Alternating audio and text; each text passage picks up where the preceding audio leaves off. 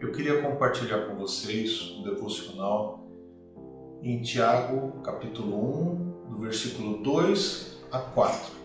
Tiago, meio-irmão de Jesus, escreveu o que é considerado o livro de sabedoria do Novo Testamento. Como que a sabedoria deve ser transmitida dentro da igreja e algumas orientações extremamente importantes. Acompanhe comigo a leitura, Tiago, capítulo 1, versículo 2 a 4. Meus irmãos, tende por motivo de toda alegria o passar por várias provações, sabendo que a provação da vossa fé, uma vez confirmada, produz perseverança. Ora, perseverança deve ter ação completa para que sejais perfeitos e íntegros e em nada deficientes. Aqui Tiago está falando uma situação que Jesus Cristo já havia dito em João 16, 33. No mundo tereis aflições, mas a gente tem que ter bom ânimo, porque Ele venceu o mundo, Ele derrota a morte, Ele ressuscita. Tiago está falando que a gente deve ficar contente, é uma situação estranha. A gente deve ficar contente por quê? Quando a gente derrota a aprovação, quando a gente deixa a aprovação, a, a encrenca que muitas pessoas passam, ó, fica no passado. Nós somos vencedores. Essa é a mensagem que Tiago está falando. Sabendo que existe uma provação da nossa fé, da nossa dependência de Deus, provas da fé, prova da vossa fé. Fé, no sentido bíblico, é dependência total e restrita de Deus. E uma vez confirmada o que? A vitória, a perseverança na fé, a prova da fé, a vitória, nós ficamos mais maduros, nós ganhamos com isso. Isso que Tiago está falando.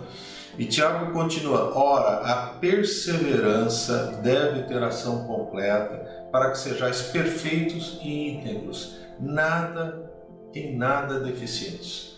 O que Tiago está falando aqui é o seguinte: você é como um jogador de futebol que treina, treina, treina e aí você vai ter o jogo.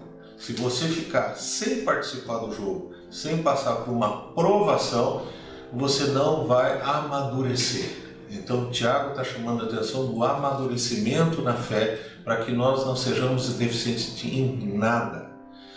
Então, esse é o momento que a gente vai começar a ter diversas provações de emprego, sociais, de relacionamento, com essa quarentena que nós estamos tendo aí de maneira prolongada, com a epidemia, com o desemprego, mas nós temos a certeza que nós temos um Deus em quem nos apoiar. Tiago está falando isso, de fé, prova de fé. Deus quer que nós façamos prova de fé, depender dele nessa situação. E eu queria terminar com 2 Coríntios 1,3: Bendito seja o Deus e Pai do nosso Senhor Jesus Cristo, o Pai de misericórdias e Deus de toda consolação. Então, você não está sozinho no seu problema, você não está sozinho na sua provação. Nós temos um Deus de misericórdia que transforma o mal em bem, que transforma uma situação impossível, e mas mesmo que isso não aconteça, ele consola, ele conforta. O salmista fala que ele tem a fofa cama do doente. Ele recolhe as lágrimas de quem está passando por sofrimento. Então, o mundo todo está passando por sofrimento, o mundo todo vai passar por sofrimento, nós vamos enfrentar isso também, só que nós somos privilegiados. Por quê? Porque nós temos um Deus sempre presente. Graça e paz aos irmãos que um irmão fortaleça o outro nesses momentos difíceis, com oração e mesmo financeiramente. Em nome de Jesus.